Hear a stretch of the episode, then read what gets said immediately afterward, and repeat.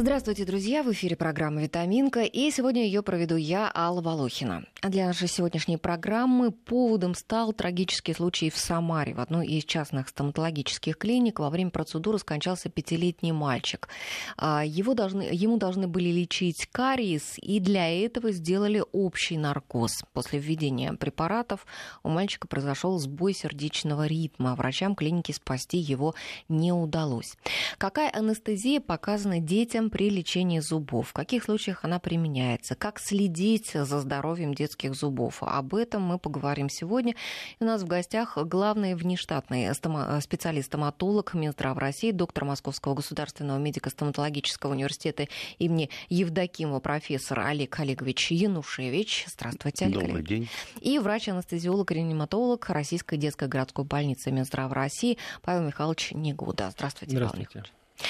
Итак, наших слушателей я приглашаю участвовать в разговоре. А, наш телефон 232-1559, код Москвы 495, смс-портал 5533, первым словом в сообщении пишите «Вести» и WhatsApp и Viber плюс 7 903 170 63 63. Ну и начнем вот с этого информационного повода. Мы а, трагедия, которая случилась в Самаре. Как вы ее прокомментируете? Возможно ли лечить э, пятилетнему ребенку зубы под общим наркозом? Ну, я думаю, что э, в любом случае любая трагедия, любая смерть, а тем более ребенка, которому 5 лет, это всегда э, неприятно, это всегда несчастье и для родителей, и для общества в том числе. Если мы говорим о лечении зубов, то лечение кариеса в 99% случаев вполне возможно у детей э, с проведением местного обезболивания или даже без такового. Ну, потому что э, зубы менее чувствительны у детей, да, чем ну, у взрослых? вопрос не в том, что они менее чувствительны, просто те методики, которые применяют врачи, э, стоматологи детские, они э, не всегда сопряжены с болью, а чаще всего это делается для снятия страха, чтобы ребенок ничего не чувствовал, но так как анестезия это всегда укол, а дети в этом возрасте боятся уколов, но есть различные техники проведения местного обезболивания для детей, э, которые позволяют правильно и корректно снимать э, и болевой синдром, и синдром страха. Конечно, есть ситуации, которые требуют э, применения наркоза, и это прежде всего детский церебральный паралич, когда мы преследуем не только Э, снять страх, но и расслабить э, мускулатуру, а у этих детей гипертонус, и понятно, что это необходимо просто для того, чтобы работать с этими детьми. При э, некоторых таких заболеваниях, как синдром Дауна, когда ребенок тоже не всегда в этом возрасте может, его можно адекватно убедить лечить. Ну или если панический страх у ребенка, и при этом есть угроза какого-то воспалительного заболевания, абсцессов, там, у ребенка, который может э, вызвать ну, по жизненным показаниям проблему. В остальных случаях, если родители вовремя приходят, занимаются профилактикой, профилактикой стоматологических заболеваний и своевременно приходят к стоматологу, это общего наркоза или наркоза можно избежать. Ну, вы... Соглашусь да. абсолютно. Угу. Ну, вот с одной стороны, э, не сделать обезболивание, часто это напугать там вообще стоматологам на всю оставшуюся жизнь, да, ребенка. А с другой стороны, вот некоторые родители, э, я знаю, что они выбирают такую тактику дождаться, пока зубы сменятся на постоянные. Пусть там кариес, мы вот переждем, а уже потом вот там начнем лечение. Но не соглашаются на общий наркоз. А как вы оцените такую тактику? Ну, понимаете, мне кажется, что э, в любом случае э, риск развития кариеса у э, детей это прежде всего риск сохранения зачатков постоянных зубов, потому что молочный зуб, он находится над зачатком постоянного зуба. И любое воспаление, кариес, потом э, воспаление пульпы, воспаление э, зачатка и, как следствие, потеря постоянного зуба. И недаром многие стоматологи в ситуациях достаточно сложных идут на удаление молочного зуба, ради сохранения зачатка постоянного. Поэтому такая тактика ошибочная. Первое, это надо детей с самого раннего возраста, как прорезались молочные зубы, учить чистить зубы, уделять внимание гигиене питанию ребенка, не давать детям на вечер, как многие любят родители, сладкое, особенно сладкий чай. Все это приводит к кариесу зубов, который потом, конечно, можно и просто лечить, но лучше его не лечить совсем. Ну, о профилактике я бы хотела, чтобы мы с вами поговорили чуть позже. Сейчас еще далеко вот не отходя от обезболивания, мне хотелось бы еще по этой теме несколько уточняющих вопросов задать. А, как вообще должна правильно проводиться процедура обезболивания? Могут ли родители а, как-то проконтролировать, вот чтобы родитель сам знал, как это должно быть, и чтобы, а, ну, по возможности там, предотвратить каких-то наруш... какие-то нарушения, какие-то такие вот опасные ситуации. Ну, если мы говорим о общем обезболивании, конечно, безусловно, а, должен быть предварительный контакт родителей с э, врачом-анестезиологом, по крайней мере. То есть какое-то обсуждение, да? Безусловно. Хотя бы по телефону за 2-3 дня э, созвониться, обсудить а анестезиолог будет задавать вопросы, спрашивать э, по поводу ребенка, собирать анамнез, э, уточнять какие-то детали, будет рекомендовать сдавать те или иные анализы для того, чтобы у него сложилась информация о состоянии здоровья ребенка. Если у него какие-то будут вопросы, он попробует дополнительно назначить дополнительные методы обследования, потому что не всегда соматически здоровые дети идут лечить зубки. Иногда у них бывают сопутствующие патологии, в том числе связанные и э, с сердечно-сосудистой системой, с неврологией, с э, почными э, проблемами дети бывают, эндокринными нарушениями. Поэтому в данном случае контакт, обсуждение. То есть это не в один день решается, Нет, да, что вы пришли лечить зубы, и тут же в кресле решено делать у, у родителей, наркоз. как всегда, огромное количество вопросов и прежде чем они отдадут ребенка на лечение э, в клинику с подобщим обезболиванием, все вопросы должны быть решены, чтобы у них в голове не было никаких э, вопросов, связанных э, с, с лечением, с анестезией и так далее и тому подобное. Врач-анестезиолог, я думаю, всегда идет навстречу, всегда подробно рассказывает, обсуждает, делится информацией. Но это врач, э, врач-анестезиолог. А да. А обычно же в детских и во взрослых э, стоматологических клиниках э, обезболивают э, врачи сами стоматологи. Ну, по крайней мере, нет, э, если... такой наркоз нет, нет, нет, местный, нет, да, нет, нет, нет. Если, если мы говорим о э, э, наркозе, если мы говорим о общем обезболивании, то обязательно наличие кабинета, где подведен кислород, отдельно, то есть газы, медицинские газы, должно быть соответствующее оборудование, то есть должен быть монитор, который следит за состоянием взрослого. Да, следящий наркозный аппарат. И если вы приходите и вам просто в стоматологическом кресле врач-стоматолог или непонятный вам человек начинает э, якобы давать общий наркоз, первое, что должен родитель, остановиться, сказать, вы знаете, мы сегодня не готовы, и в следующий раз, потому что у клиники должна быть лицензия на право оказания э, лечения под наркозом. Должен быть специалист, врач-анестезиолог соответствующего, э, соответствующей квалификации, как правильно абсолютно сказал мой коллега, следящее оборудование и самое важное, о чем было сейчас сказано, это предварительное обследование. Если вам не проводят предварительного обследования, тоже насторожитесь и подумайте, стоит ли в этой клинике получать общий наркоз. А местный наркоз, а, касается... для него насколько серьезной должна быть процедура вот, предварительная? А, ну, прежде, прежде всего, надо понимать, что все анестетики, которые применяются в стоматологии, в общем-то, они ну, практически безопасны, за исключением, как любой препарат медицинский имеет э, угрозы. Это... Срок хранения, Ну, срок хранения, дозы. это, э, ну, я считаю, что это врач, который, да, который такое делает, это не врач. Его надо лишать просто его права работать.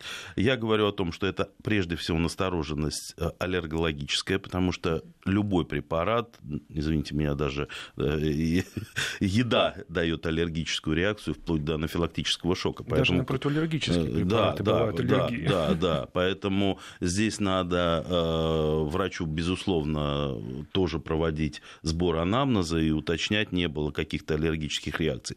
И одним из компонентов э, анестезии являются э, сосудосуживающие препараты э, для того, чтобы усилить действие анестетика. И здесь, конечно, тоже нужно интересоваться, нет ли у ребенка сердечно-сосудистой патологии и так далее. Но, в принципе, молочные зубы, молочные зубы могут вылечиться вообще без анестезиологического пособия, то есть без анестезии вообще.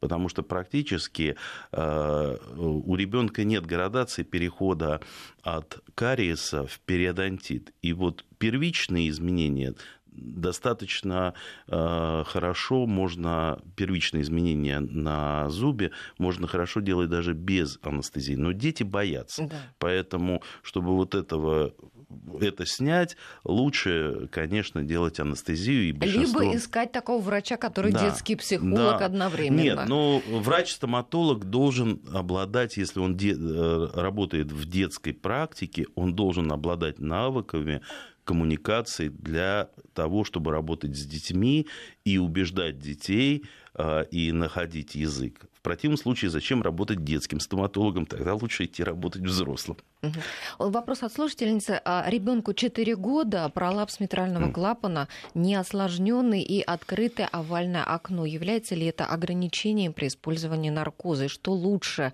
общий или седация? Ну, наверное, да, я да. стараюсь ответить. Э, дело в том, что в любом случае пролапс митрального клапана и открытое овальное окно, оно имеет свои градации. И э, пролапс митрального клапана не является противопоказанием для проведения э, общей анестезии. Открытое овальное окно также не является противопоказанием. Все зависит от того, какой дефект если нарушение, э, скажем так, сброс э, крови из одних отделов сердца в другие через это овальное окно, насколько это гемодинамически значимо, но это опять-таки решается в купе с анестезиологом, который попросит вас сделать электрокардиограмму, обязательно сделать э, электро... эхокардиографию, посмотрит, оценит и вынесет свой вердикт на предмет проведения анестезии. В любом случае эти вещи не являются противопоказанием. Просто необходимо э, донести полную информацию до анестезиолога, который для себя, э, скажем так, э, создаст определенную картину, картину да? да, проведения общей анестезии, будет подбирать препараты, которые подходят непосредственно вашему ребенку. А вообще с какого возраста можно обезболивающие вот, там, препараты, наркоз и так далее ребенку вводить? Если мы говорим вообще о обезболивании, общем обезболивании, то, в принципе, конечно, с нуля.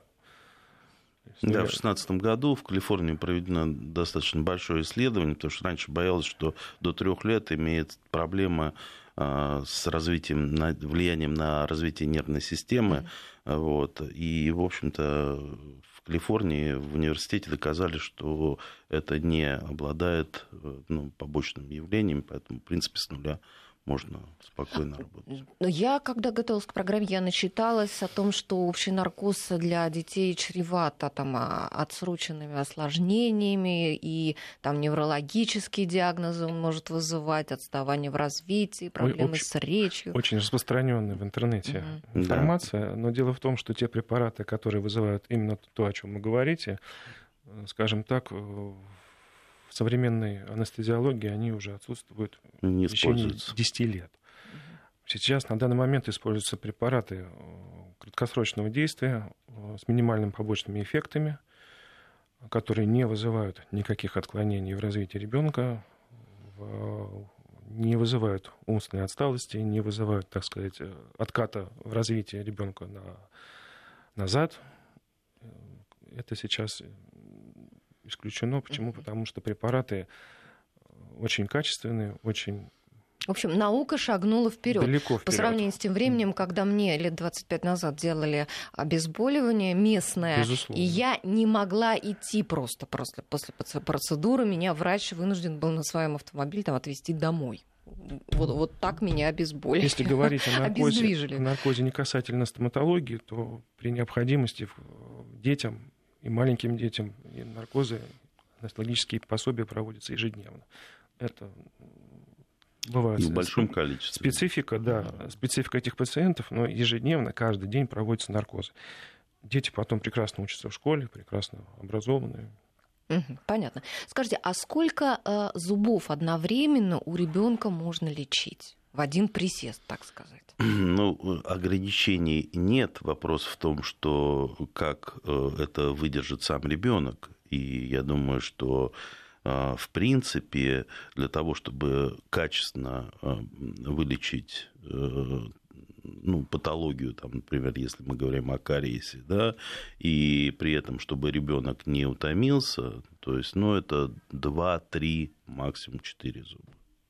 А с какого возраста э, рекомендуется первый раз показать ребенка стоматологу, просто профилактически? Я считаю, что как только начинают прорезываться зубы, э, конечно, мама должна обратиться к стоматологу для того, чтобы ну, просто оценить... Этот э, один зуб посмотреть. И один зуб в том числе. Но обычно это делают педиатры, и, в общем-то, это связано с тем, что у детей в этот период повышается температура, uh-huh. ребенок становится беспокойным, и поэтому чаще всего роль первого стоматолога, она принадлежит педиатрам но уже к трем годам, когда сформирован практически молочный прикус, ребенок должен находиться под наблюдением врача-стоматолога, и, конечно, э, должна проводиться полноценная гигиена молочных зубов. А сначала даже я слышал, есть такие салфеточки, да, которыми чистить можно зубы ну, на, до па- на палечник, да, на, на, на, на палец одевается такая резиновая, резиноподобная щеточка, которой можно очищать, но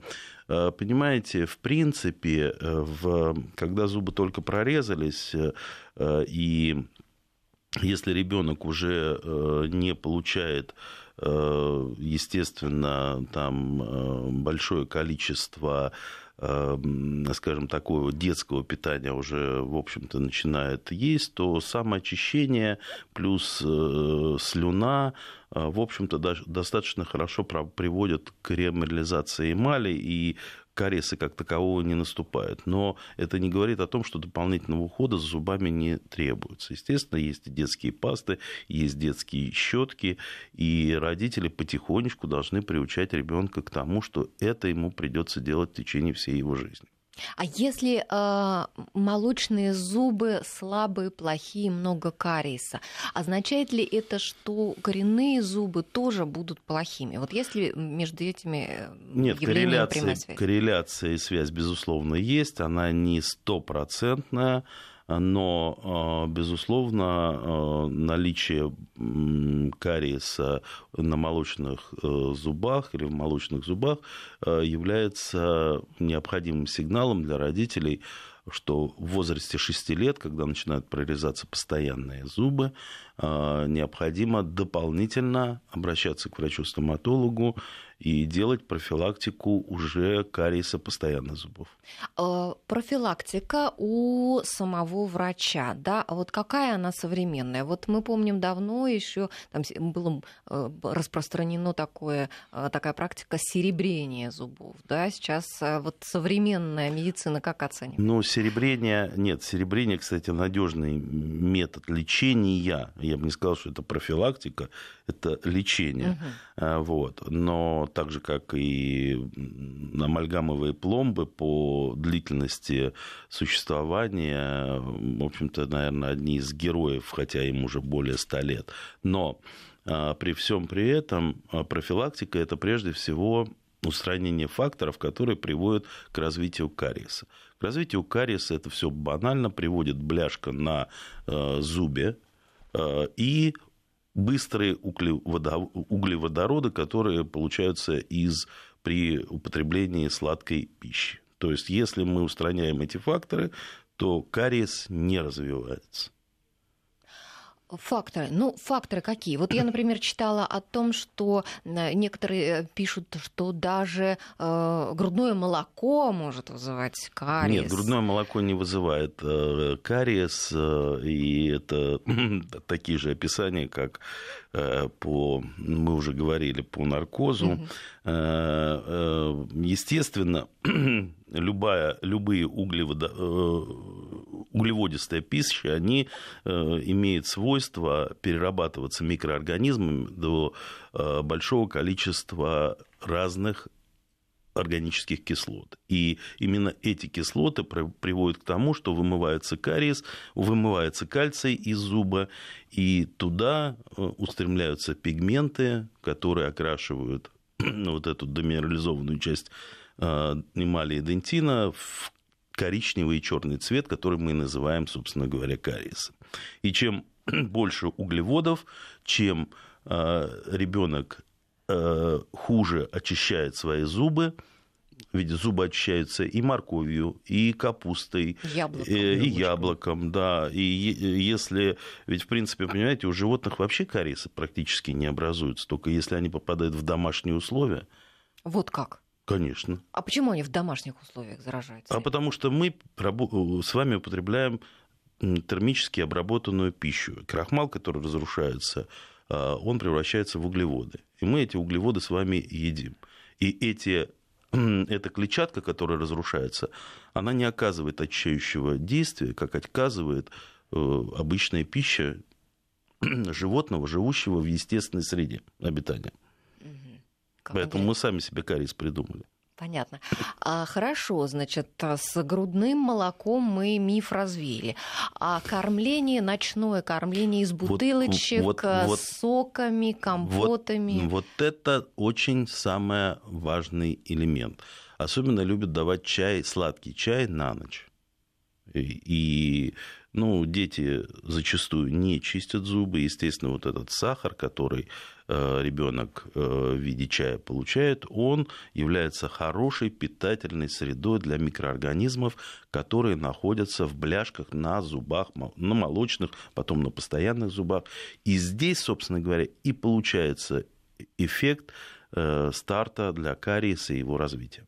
А если ребенок уже дорос до того, что он может из трубочки пить, вот если выпить да из, трубочки, из трубочки, зубы же не затронутся. Э, ну почему? Ну что, о чем вы говорите? Конечно, ну, трубочка, она попадает в полость, она же все в полость рта, он же не, не напрямую. Если зонд поставить, конечно, желудочный, то я думаю, тогда будет, тогда то возможно. Есть никакие приспособления, никакие да, ну, трубочки, ложечки, ну, ничего не спасет. Конечно, там же, э, понимаете, микроорганизмы организмы, ну, представьте, это очень маленькие существа, им много сахара не надо.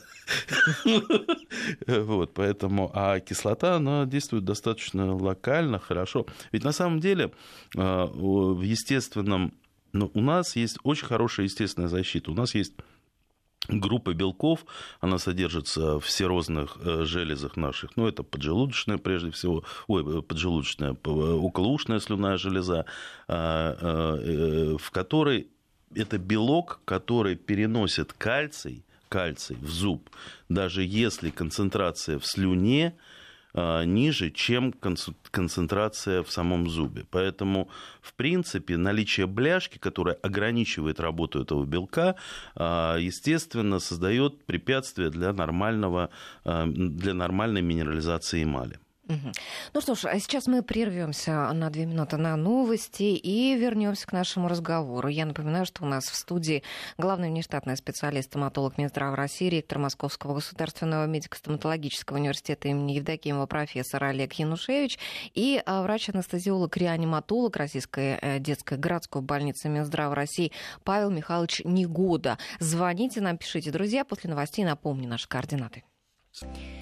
8 часов 34 минуты. В Москве мы возвращаемся к обсуждению темы лечения зубов у детей. Напоминаю наши контакты. Наш телефон 232-1559, код Москвы 495, смс-портал 5533. Первым словом пишите в сообщении «Вести». И WhatsApp и Viber плюс 7 903 170 63 63. Ну, давайте продолжим говорить о причинах кариеса. Вот э, я впервые услышала о такой причине, как э, пересыхание рта. И э, пишут о том, что чаще всего поражаются верхние резцы у детей, э, поскольку они э, не так интенсивно омываются слюной, вот, которая насыщает зубы полезными веществами и дезинфицирует. И эти верхние резцы часто пересыхают, когда ребенок спит и приоткрывает ротик. Вот действительно это может быть? А, естественно, ксеростомия – это одна из причин не только у детей, но и у взрослых, которая увеличивает риск возникновения кариеса. Но ну, пересыхание центральных резцов в результате сна. Это, конечно, такая интересная гипотеза. Я думаю, что она научно не проверена, а является, в общем, таким умозаключением да? одного из гениальных докторов, которые ну, любят всегда находить какие-то причины. А, естественно, если ребенок спит и с открытым ртом, это, я думаю, вот э, меня поддержит мой коллега, что, естественно, здесь надо обратиться все-таки к лор-специалисту, потому что ну, могут быть аденоиды у ребенка. То есть затрудненное носовое дыхание это, это вообще в принципе плохо. Вот. И во взрослом состоянии это иногда вызывает апноэ и ну, может привести к остановке сердца даже, ну так, гипотетически. Поэтому здесь, естественно, у детей надо это контролировать, тем более аденоиды – это достаточно такое частое явление и у детей, и, э, но не риск возникновения кариеса в этом главное. Не в этом, да? Ну, а вообще кариес – это инфекция, да? Нет, кариес – это деминерализация эмали зуба и дентина зуба вследствие инфекционной Yeah. Агрессии, то есть э, микроорганизмы, которые находятся на э, поверхности зуба, на бляшке, они сразу формируют колонии, как вот если в чашечку Петри поместить микроорганизмов, они сразу будут формировать там колонии так и на зубах. Остатки пищи, а, естественно, приводят к тому, что там заводятся микроорганизмы. Как только эти микроорганизмы, они начинают выстраивать свои белки, эти микроорганизмы, защищая себя от вредных факторов человека, который пытается их убить. А, вот. И они защищают и строят такой белковый матрикс, который уже через какое-то время сложно даже зубной щеткой будет очистить, если там это в течение 7-10 дней. Потом камень там начинает образовываться в области десны. И э, они ждут, чего они ждут? Они ждут питания. И человек только дает им углеводы, сладкое, э, ну, даже, скажем так, э, все фрукты в той или иной степени содержат это. Как только они получают сладкое, они преобразуют э, углеводы до пировиноградной, молочной э, и так далее кислоты. Эти кислоты начинают приводить к тому, что кальций – ну, кислота, и а, эмаль состоит из гидроксиапатита, это кальций OH. И происходит обычная реакция, скажем, травления. И в эти дефекты устремляются эти микроорганизмы, и там они уже чувствуют себя более защищенно.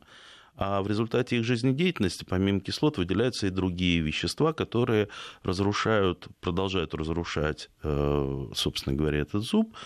А в дальнейшем пульпа, которая находится под этой дентином, под дентином и эмалью, она начинает воспаляться. То есть она воспаляется почему? Потому что она пытается защитить себя и защитить другой организм.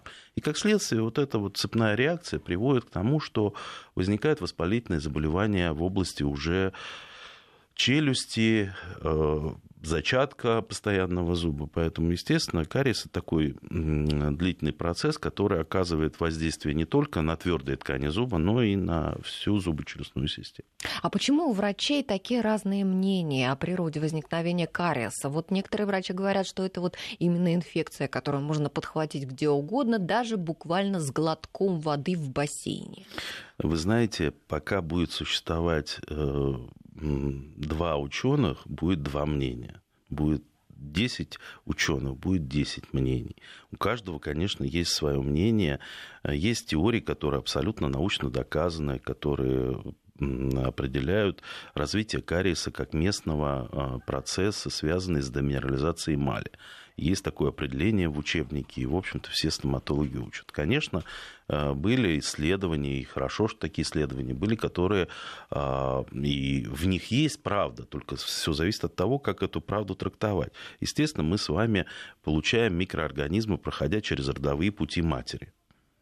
Потом, общаясь с мамой, с папой, поцелуи и так далее, и так далее, мы приобретаем микроорганизмы, свойственные этой семье.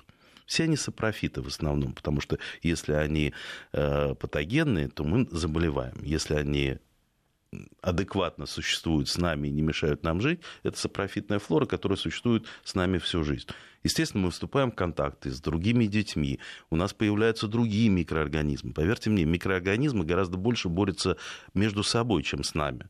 И там война гораздо интереснее. И вот они, э, с учетом того, как мы их контролируем, они активно развиваются. Поэтому, конечно, мы можем получать микроорганизмы от других людей. Но не факт, что эти микроорганизмы у нас приживутся и будут оказывать э, какое-то патогенное воздействие на нас. Да, и, есть... и, и сыграют определенное да, развитие нашего да, иммунитета. Да, да, да, да. Мы будем поэтому, более устойчивы. Поэтому это гораздо более сложные процессы, и нельзя говорить, я пошел э, там, э, условно говоря, и заразился от этого человека кариесом. Хотя... Через поцелуй. Ну, да? это самый приятный путь заражения. Вот. А, понимаете, я думаю, что сейчас э, есть ученые, э, и в частности мы э, эту тему тоже у себя в университете разрабатываем, которые готовят прививку против кариеса. Сказать, как я к этому отношусь, у меня есть большой скепсис, потому что ученый только тогда ученый, когда он сомневается. Понимаете, вот у меня есть скепсис. Я э, не думаю, что мы сможем э, на кариес, э, ну, скажем так, для тех микроорганизмов, их изв... и мы их все знаем, э, основные микроорганизмы, которые вызывают кариес, что мы сможем, э, в общем-то, с помощью формирования специфического иммунитета, э, скажем, их подавить и тем самым обеспечить стопроцентную, э, скажем так, э, стопроцентную отсутствие заболеваемости кариеса. Хотя исследования интересные, я их поддерживаю, и все-таки э, надеюсь, что идеальной пилюльки для кариеса мы не изобретем. Надеетесь? Почему надеетесь? А что у вас будет жить работа будет неинтересно. Работа останется. Понятно. А, так, ну хорошо, мы затронули уже с вами а, тему образования камней на зубах. А скажите, вот детям чистить камни с какого возраста можно начинать? Вы знаете, я честно, я, честно говоря, у детей особо камней никогда не видел. Налет твердый, да, ну так, наверное, Эм, все-таки, понимаете, э, зубные отложения у детей бывает мы его называем по-разному, э, особенный налет. Это связано с свойствами слюны, это связано с вязкостью слюны. И э, такой налет не всегда является опасным, особенно на молочных зубах для детей. Все-таки для Э, ну, скажем так, зубные отложения, камни, это удел более взрослых людей. И, конечно, э, профессиональная гигиена э, у взрослых, она должна быть раз в полгода. У детей должен быть профилактический осмотр раз в полгода для того, чтобы оценить состояние э, зубов. Ведь, понимаете, сейчас самое популярное, наверное, это э, ортодонтия. И брекет-системы э, это просто вот, ну, Вошли в школе не пройдешь. Ну, наверное, даже не в моду, а, Нет, даже в общем-то, и в моду ну, тоже. и в моду, да. Поэтому, понимаете, я считаю, что брекеты это Э, один из методов ортодонтического лечения, один из методов. Потому что есть пластинки, есть э, ночные капы и масса всяких других моментов, которые могут небольшие аномалии э, зубочелюстной системы исправлять. И Естественно, если ребенок начинает лечиться в 14 лет, когда уже формируется или почти сформирован постоянный прикус, это сложнее. И тогда только брекет-система, да и зачастую, понимаете, удаление премоляров, четвертых зубов, там, потому что места не хватает для э, правильной расстановки. Поэтому, конечно, если начинать ортодонтическое лечение с 6 лет, когда еще сменный прикус и так далее, это лучше. Э, мы сейчас должны прерваться буквально на полторы минуты, вернемся в студию. Давайте как-то мы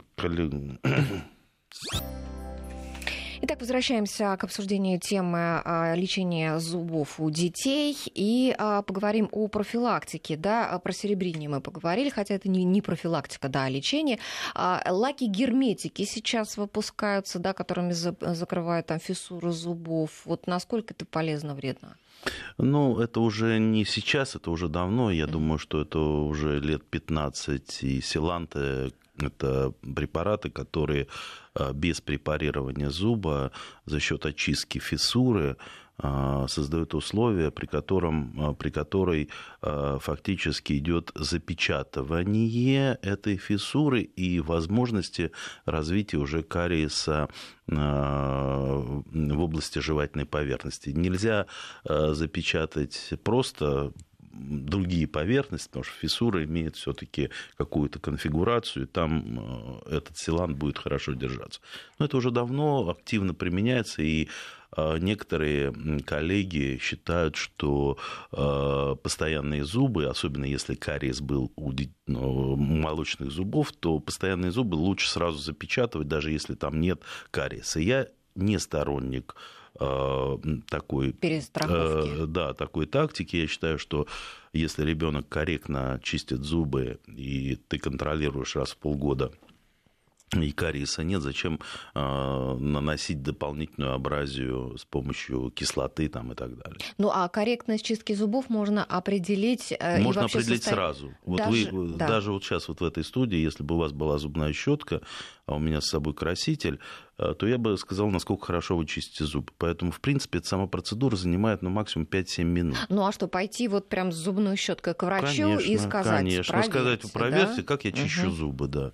А вот еще есть такая вещь, как а, анализ зубного налета, да, вот с его помощью можно выяснить. Вы знаете, это было особенно активные исследования были в конце 90-х, начале нулевых годов, был даже плак-тест, были, ой, были специальные кариес-тесты, и они выпускались так, ну, скажем, для активного использования. А, э, там э, они давали э, степень риска возникновения кариеса за счет того, что определяли, какие микроорганизмы там а, но на самом деле этого широкого распространения в практике стоматологов не нашло ни у нас, ни за рубежом. И на сегодняшний день, как я уже говорил, качество чистки определяется уровнем гигиены. Это легко определяет любой детский, взрослый стоматолог и э, индивидуальным подбором средств гигиены, потому что в каждом конкретном возрасте, в каждой конкретной ситуации требуются определенные средства гигиены. Э, пишет нам ответственный папа Дмитрий из Краснодара, спрашивает, вот ребенку 9 месяцев, уже два зуба есть, а помогает ли гель для минерализации зубов для детей и как долго им можно пользоваться? Ну, понимаете, если просто пойти и каждому из нас купить такой гель, не могу сказать, поможет он или не поможет. Надо сходить к стоматологу, ну, к которому вы планируете водить своего ребенка, и посоветоваться с ним. Потому что если нормальная эмаль, на ней нет никаких изменений, зачем применять дополнительные средства? А в, части, в, в качестве профилактики? Вот два зуба вылезли у младенца? Я, нет, я уже сказал, что в слюне у нас есть специальный белок, который занимается э, вместо этого геля. Но иногда количество этого белка и, скажем так, качество эмали не соответствует. И тогда такой гель будет полезен. Понимаете, то есть это все равно нужно все-таки с профессионалами э, э, об этом говорить. В каждом индивидуальном конечно, случае, да. Конечно. А, вторирование зубов. Тем вот... более я подчеркну, да. что детский, детский прием у стоматолога, он полностью входит в рамки обязательного медицинского страхования и может быть абсолютно бесплатен. Ну, э, как раз маленьких детей-то часто, наоборот, советуют вводить э, в частные клиники, э, где их там ну, конечно, игрушками где, где есть возможность заработать на, на маленьких детях. Ну, либо так, да. А вторирование зубов. Вот взрослым многие врачи советуют, наоборот, даже вот искать и зубные пасты без фтора, а детям часто проводят процедуру вторирования. Вот как вы? Ну, естественно, фтор – это достаточно давно давно известное средство профилактики и а, в свое время в Финляндии в 70-е годы был высокий, высокая заболеваемость кариесом. И Финляндия на примере Советского Союза стала использовать вторирование молока, питьевой воды и уже в 90-е годы, 80-е и 90-е годы у них был самый низкий Э, э, низкая заболеваемость кариесом. Это работает, но у фтора есть, э, скажем так, здесь сложно найти золотую середину. У нас есть регионы, где фтора Э, повышено, то есть больше одного э, миллиграмма на литр. И в этих э, районах у нас имеется другое заболевание, флюороз. Это тоже при тяжелых степенях поражения приводит к таким же пигментам, дефектам и так далее. Поэтому фтор, фтором, фтором и на сегодняшний день это профилактическое средство, но им надо очень аккуратно работать. Возвращаясь а, к той ситуации, с которой мы начали наш разговор, к ситуации в Самаре, где после общего наркоза а, в стоматологическом кабинете скончался пятилетний мальчик, наша слушательница пишет нам, а, все медицинские лекции по радио нужны врачам, а не нам. Как это так? Я приду и буду советовать, как обезболить. Вот что вы скажете на это? Она не будет советовать, э, как обезболивать. Она не владеет информацией, полной информацией о обезболивании в том или ином виде, это прерогатива врача-анестезиолога, который должен сам выбрать методику э, обезболивания, а, те лекарственные препараты, которые он будет использовать, учитывая особенности ребенка, учитывая его состояние здоровья, сопутствующую патологию. И только в с этим именно анестезиолог будет решать, какая методика подойдет данному э, пациенту. Но э, ответственность родителя в чем? В том, чтобы он все-таки э, отдавал отчет, кому он обращается, в какую клинику он обращается, чтобы он понимал, что люди, которым, к которым он обращается, они ответственные, они, они грамотные, они знающие, они имеют опыт работы соответствующую квалификацию. И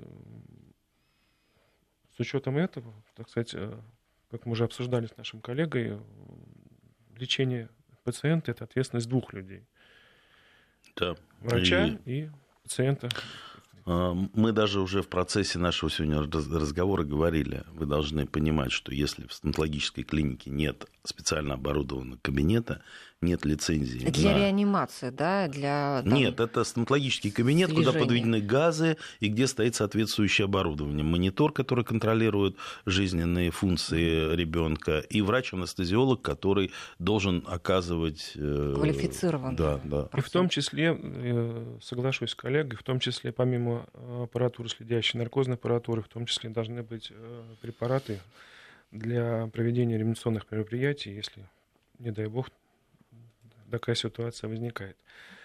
Э, с пациентом должны как минимум 4 человека работать во время проведения э, общего леч... наркоза. Лечения, да? лечения зубов под общим обезболиванием. Это непосредственно стоматолог со своим э, ассистентом, врач-анестезиолог, у которого обязательно должна быть сестра-анестезист, потому что в купе с этим один анестезиолог должен иметь грамотно квалифицированного помощника. Mm-hmm. Ну что ж, господа, подводим итог. Да, а, лечение зубов, а, лечение кариеса – это дело ответственное, да, и родитель, конечно, должен а, знать все подробности, да, и, и понимать, из какого возраста и как следить за гигиеной рта, да, и какого врача выбирать. Спасибо большое нашим сегодняшним гостям. У нас сегодня были в студии главный внештатный специалист-стоматолог Минздрава России, ректор Московского государственного медико-стоматологического университета имени Евдокимова профессор Олег Олегович Янушевич и врач-анестезиолог, реаниматолог Российской детской городской больницы Минздрава России Павел Михайлович Негода. Друзья, кто прослушал нашу программу, подключился позже, можете в архиве найти а, на нашем сайте и переслушать все советы от докторов. Спасибо большое, господа. Спасибо. Спасибо вам. Здоровья. Хорошего дня.